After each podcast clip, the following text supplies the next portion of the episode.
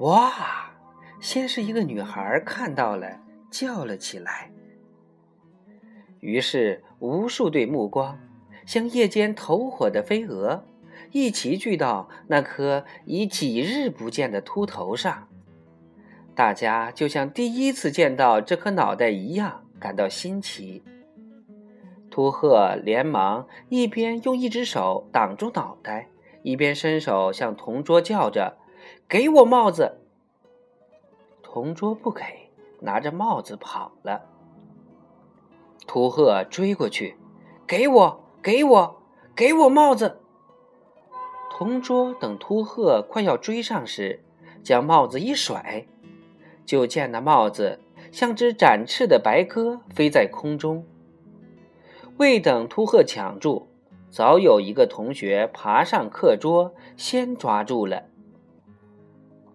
秃鹤又去追那个同学，等秃鹤快要追上了，那个同学又如法炮制，又一次将那顶白帽甩到空中，然后秃鹤四处追赶，白帽就在空中不停地飞翔，这只白鸽就成了一只被许多人撵着，失去落脚之地。而不得不停一下，就立即飞上天空的白鸽。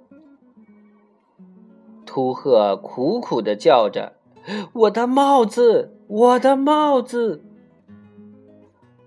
帽子又一次飞到了桑桑的手里，桑桑往自己的头上一戴，在课桌中间东挪西闪的躲避紧追不舍的秃鹤。桑桑很机灵，秃鹤追不上。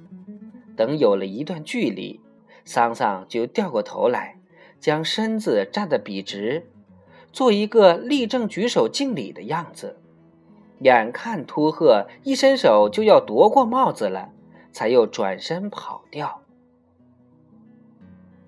后来，桑桑将帽子交给了阿树，并示意阿树快一点跑掉。阿树抓了帽子就跑，秃鹤要追，却正好被桑桑堵在走道里。等秃鹤另寻空隙追出去时，阿树已不知藏到什么鬼地方去了。秃鹤在校园里东一头西一图的找着阿树，我的帽子，我的帽子。脚步越来越慢，越来越小，眼睛里已有了眼泪。